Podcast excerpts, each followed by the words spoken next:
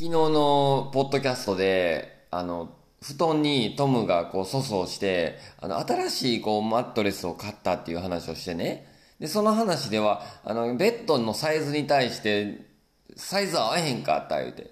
ベッドセミダブルやけど、シングルのマットレス買ってもうたでっていう話やったんですけど、あの、トムが、まあ、全然僕はいいこと、いいんですけどね。あの、いつもこう、前の布団の時では、まあ、セミダブルやったもんで、まあ、横に来て寝てくれてたんですよ。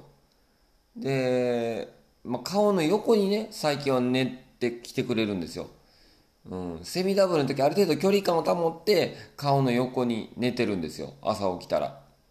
うん。あ、気ぃついたら、あの、横に来てくれてるわ、ってなもんでね。うん。で、まあ、トムも、あの、わからんけど、距離感がわからなくなってるんでしょうか。えーこの今回シングルにしてからですね、同じようにね、やっぱ来てくれるんですよ。顔の横に。ただまあ、サイズが小さくなってる分ですね、トムとの距離も近づいてるんですね。近くなってるんですよ。うん。で、今日、今朝起きた時なんかはですね、起きるとですね、トムが真横に来てるんですよね。顔の。顔の真横に。うん。まあ、喜ばしいことなんですけど、トムはトムで、まあ、いつものとこに寝てるつもりなんですけど、ごっつ近いんですよ。この近いってね、すぐ真横なんですよ。もう、あの、寝返りが打てないほどに、あの、シングルの布団に二人で寝ているかのごとく、寝返りがもう打てないほどになってます。これはこれで嬉しい、喜ばしいことなんですけどね、自分としてもね。あのーまあ、ちょっと、もしかしたら、のろけとも捉えられるかもわからない、今日の嘆き。どうぞ、今日も猫丸をよろしくお願いします。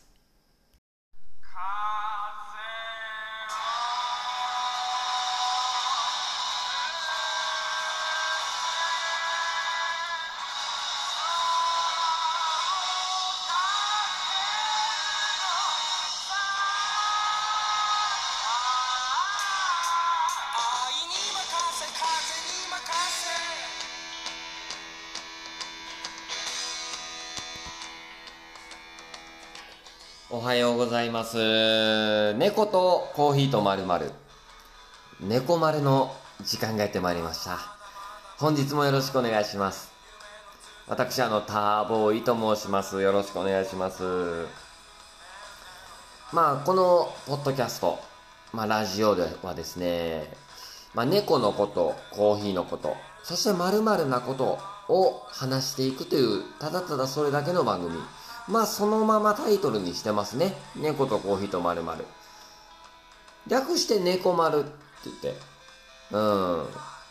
で、猫丸コーヒーなんて言ったりして。ね。いろいろ発生してってます。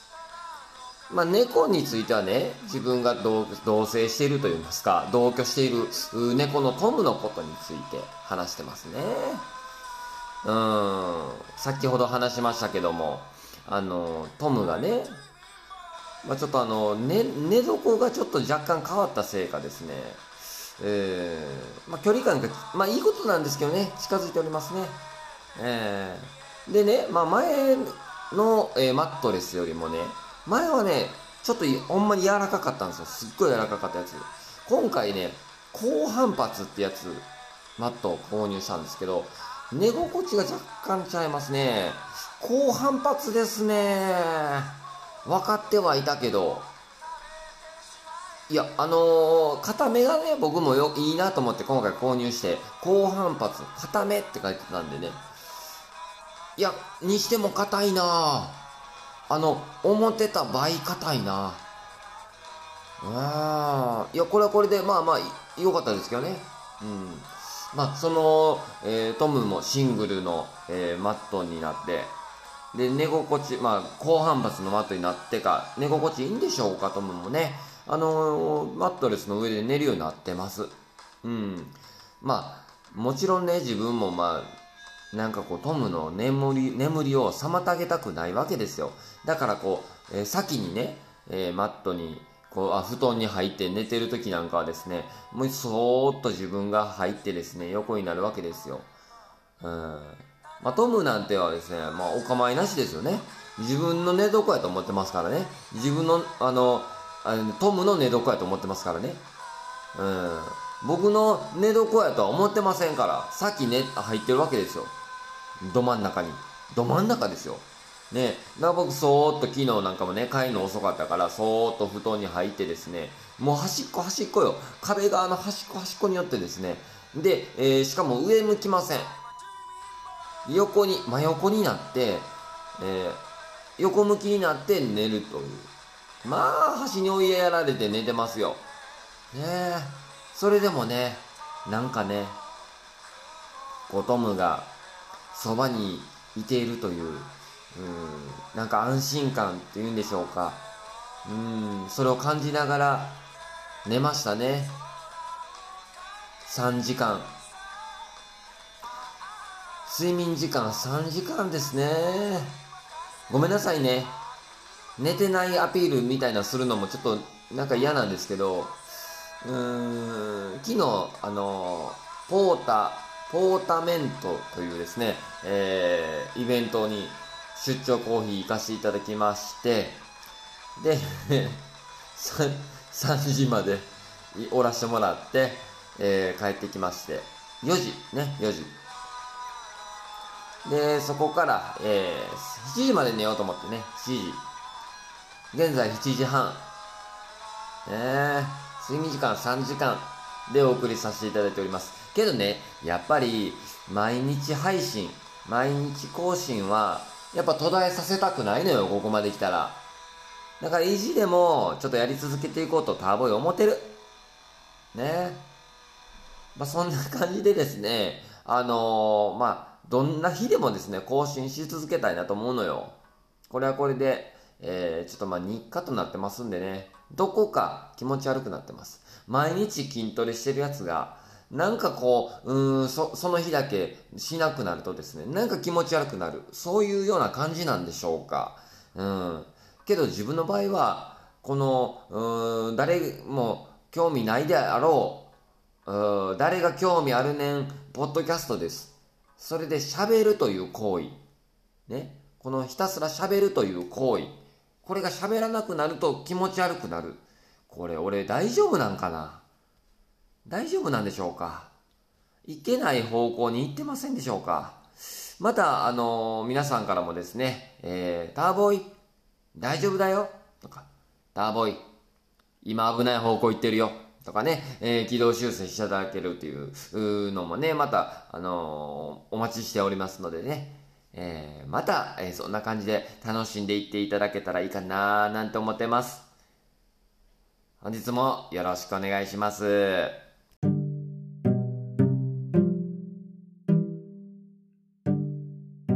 コーヒーのコーナーです。ここからはコーヒーのことについて話していきたいと思いますね。いつもなら、こう、えーコーヒーアカデミーで習ってきたことなんかをですね、ひけらかしていったりしたりするんですけども、今日はですね、コーヒーの木について話しましょう。えー、っていうのも、あの、コーヒーの木をですね、ちょっと今育てています。はい。あのーコーヒーアカデミーでゲットしましてですね、コーヒーの木の苗木。これをね、うーん、大きく育て上げたい。今、苗の状態ですけども、あのー木まで育てたい、俺は実は。うん、できることなら木にしたい。ね。で、そのコーヒーの木のことについてちょっと話していきたいと思います。まずね、あのーまあ、コーヒーの木の成長過程、これを言うとですね、まあ、あのまず種、もちろん種からよね、種子。これをね、コーヒーの豆を植えてるわけじゃなくて、あの、コーヒーの豆は実際は、あの、乾燥させてしまってるんで、そこからこう、えー発芽するってことはないそうなんですけども、まあ、要は、あの、コーヒーの豆の部分、ですね。乾燥させる前の状態であれば種としてね種子として使えるようなんですけども種子がからですね、えー土に植えてでそれが発芽します。うん芽が出ると。でそれが双葉になって次に苗。で今自分持ってるのはこの苗の状態。まあもう子供の子供の状態よね。うんこれがですねあの少しこの苗がえー、どうでしょうね。10センチ15センチぐらい。えーまあ、葉っぱをですねもう多く茂らせ出したらですね植え付けるんですよ。これはあのあの、まあ、言うたら、えー土にねもう地面地面に大地に植え付けるんですよね。でこれがさらに成長していくと花が咲いてで実をつけてで、え収穫されていくと。まあ本来ならこういう過程をたどっていくんですけどもう俺はね木まで成長させたい。うん。でただね非常に今、えー自分の家がねこれ自分の家が非常に厳しい環境下に置かれてる。うん。日中の間はねちょっとベランダに出してるんですよ。この苗を。でできる限りこう日陰になるところ。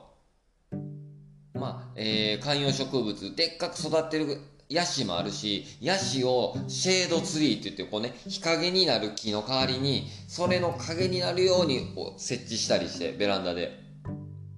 で風通しもいいしそこに設置してやるんですけど非常にですねなんちゅうかこうこの暑さでしょう。う日中35度超えてくる暑さでしょ。で帰ってきて様子見たらちょっと元気ないんですよ。ね。でそのちょちょっとねちょっとね葉っぱに元気がねなくなってきてるんですよ。これね、うん、苗木を苗をねこう育て出してこの短期間でこんな元気なくしてるってちょっとまずいぞと。せっかくね土買ってきて、えー鉢もか鉢にねちょっと大きめの一回り大きめの鉢に植え替えて整えたつもりやけどこれまずいぞと。うん。かといってね日中の間家の中に入れてるとトムにやられるんですよ。トムに食べられるんですよね。これはねい部屋に入れておくわけにもいかないしベランダにずっと置いとくわけにもいかないというね非常にこれ難しい状況になってますうんまあ、このね、えーコーヒーの木って、まあ、暑い国で育ってるからいいんちゃうかなっていうイメージがあるじゃないですか。けどね、コーヒーが育つ、あの、地域っていうのはコーヒーベルトって言われてて、えー赤道の、えー上下のこのね、25度、うん北緯、えーと南緯に25度の間がこのコーヒーベルトって言われてますけども、それがね、うん、あ今トムもね自分のこと言うてんちゃうかいって泣いてますけども、うん、このコーヒーベルトで育つわけですけどコーヒーベルトのね地域っていうのは非常にこううんしかもこのコーヒー育つ環境っていうのはですね山あいのこの山のところなんですね。だから標高が高いからうん日中もですね夜間帯もですねえー気温差はあれど非常に暑くも寒くもないぐらいのうん地域と地域なんですよ。うんね、だからこう大体こう日中もそこまで暑くならない地域なのでこの日本の過酷なこの夏の環境下ではですね育ちにくいと思われるんですよね。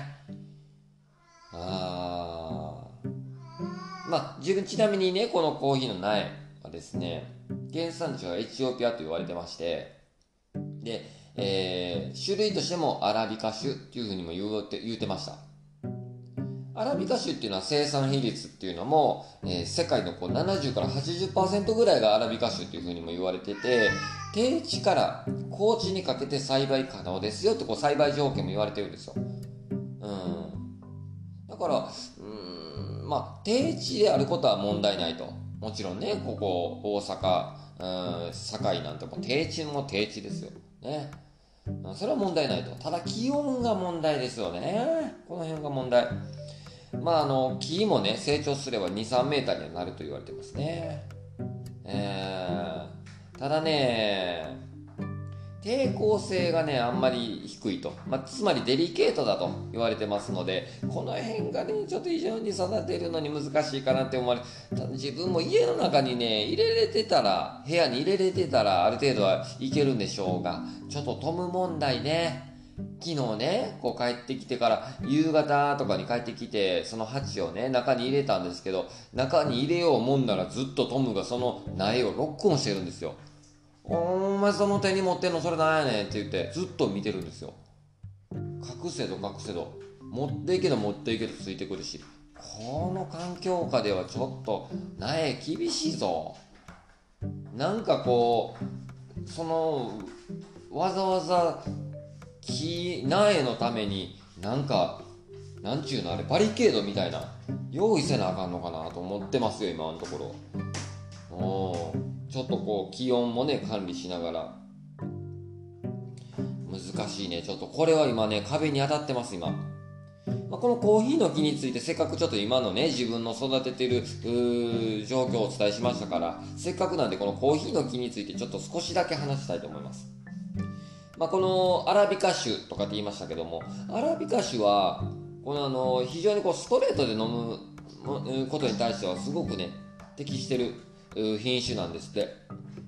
で木の形もね生産物も品種によって違いますと、うん、で標高はね、まあ、小さい品種で1 5メートル。あごめんなさい標高じゃないこう木の高さね。木の大きさっていうのは小さい品種で1 5メートル。大きいものになると木は3メートル以上に育つんですけどこう管理とか収穫がしやすくって、えー収量収穫する量これも維持できるようにこう高さを調整してるんだそうですよ。うんまあ、割と、えー農園とかではもう育てやすいとかって言われてるそうなんですけども基本的な栽培条件が整っていればの話ですよね。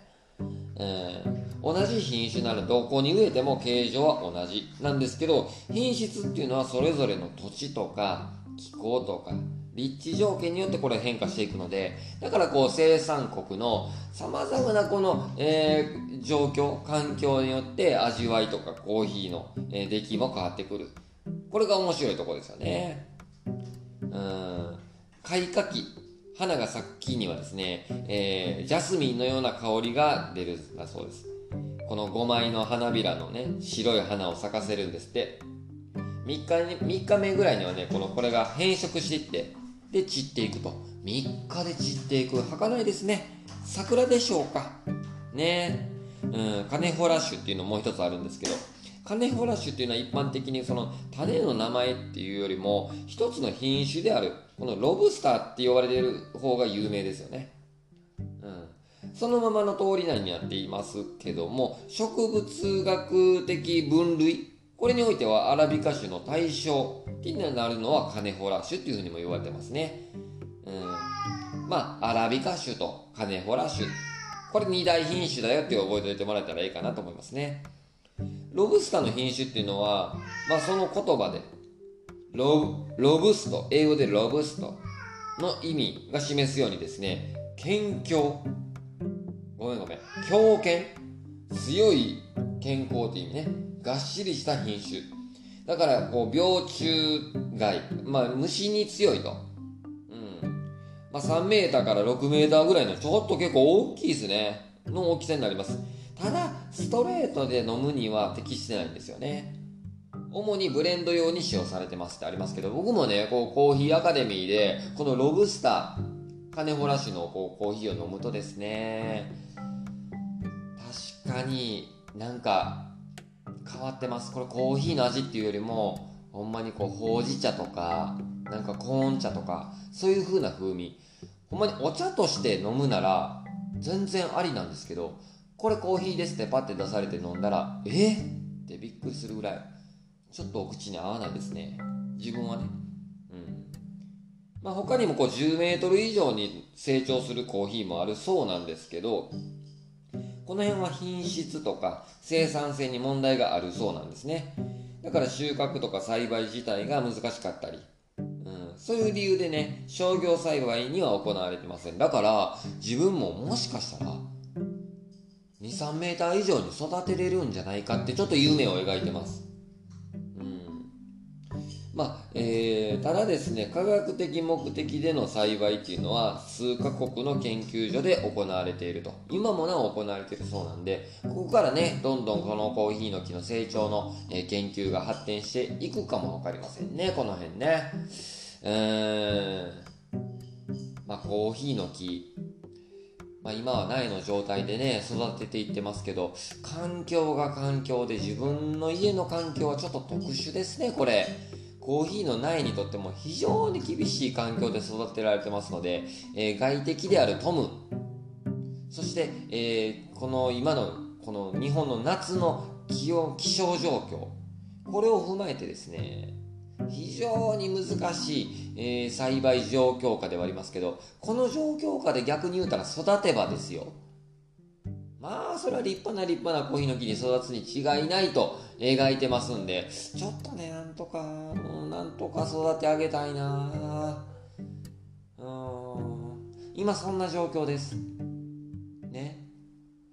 うん。だからこう非常に今コーヒーを育ててはいるけど大変なんだなーって思っといてもらえたら今日はそれで結構です。また引き続きねあのー栽培状況お伝えしていきますんでどうぞお楽しみにしておいてください。コーヒーのコーナーでした。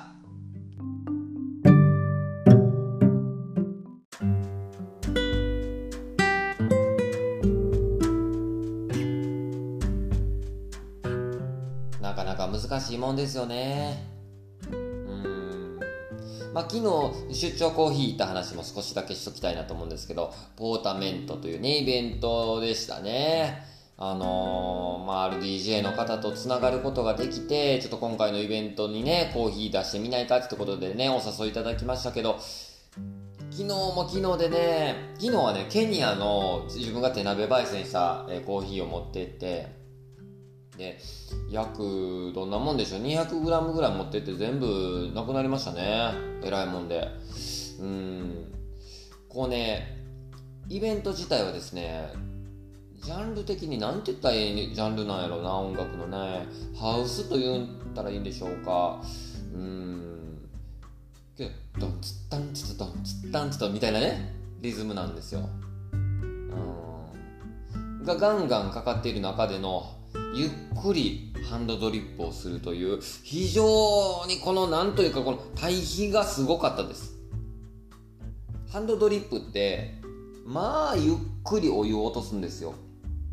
ええコーヒーの粉を平らにならしたところにゆっくりお湯を落としてねじっくり1分間蒸らしてねでゆっくりまたお湯を注いでいって全体にコーヒーの粉とお湯が触れ合えるようにゆっくり。で自分は3等法というやり方をやってますんで3回に分けてお湯と粉を触れ合わさせてあげてじっくりじっくりお湯を、えコーヒーを落としていくと。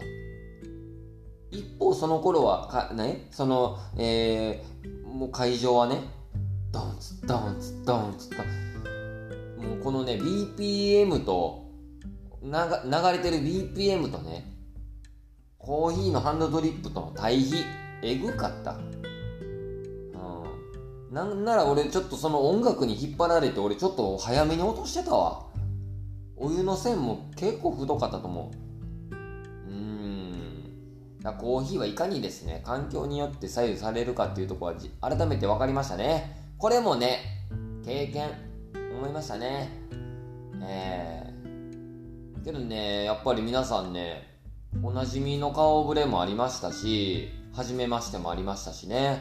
これを機にねちょっとつながらせていただく方もやっぱりできてですね嬉しいことにですね美味しい美味しい言っていただくんですよやっぱり。うん。そんだけ美味しい美味しい言うから俺自信持ってしまうぞ。うん。いやけどねいい経験になりました。本当に。あのお誘いいただいた方もねお飲みいただいた方も本当にありがとうございました自分としてはねまたいろんなところでまた出張コーヒーできたらなと思うんですようん今ね自分のこの取り組みとしては出張コーヒーもしてますが、えー現在このプロフェッショナルコースを受講し終えまして、全部、全過程をね。で、10月に認定試験があります。それに向けて、ちょっとまたね、改めて研鑽積んでいきつつね、えー、とね、食品衛生管理者っていうのはね、結構何年か前にね、自分取ってたんですよ、実はちょっととあるきっかけがあって。うん、で、それをちょっと取ってまして、で、それのね、えーこの管理責任者のその終了証みたいなやつがね紛失してたんで再発行してます。再発行の手続き取りましてまた、ねえー再発行の手続きする書類が家に届いたらまたあの手続き取って、えー食品衛生管理責任者。をね、えー取得してであと営業届でえー営業届出書かな？っていうんかな？正式名ちょっと忘れましたけど。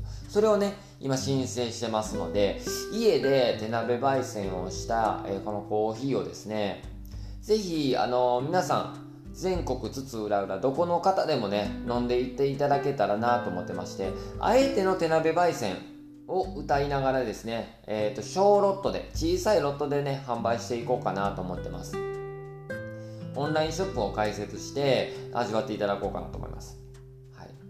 おいおい、焙煎機買えへんのかよと。焙煎機でやれへんのかよと思われるかもしれませんが、まあ、まずは小さい単位で注文が入ってから、えー焙煎をするっていうスタイルをね、やっていきたいなと思ってるので、で、あるならば手鍋焙煎。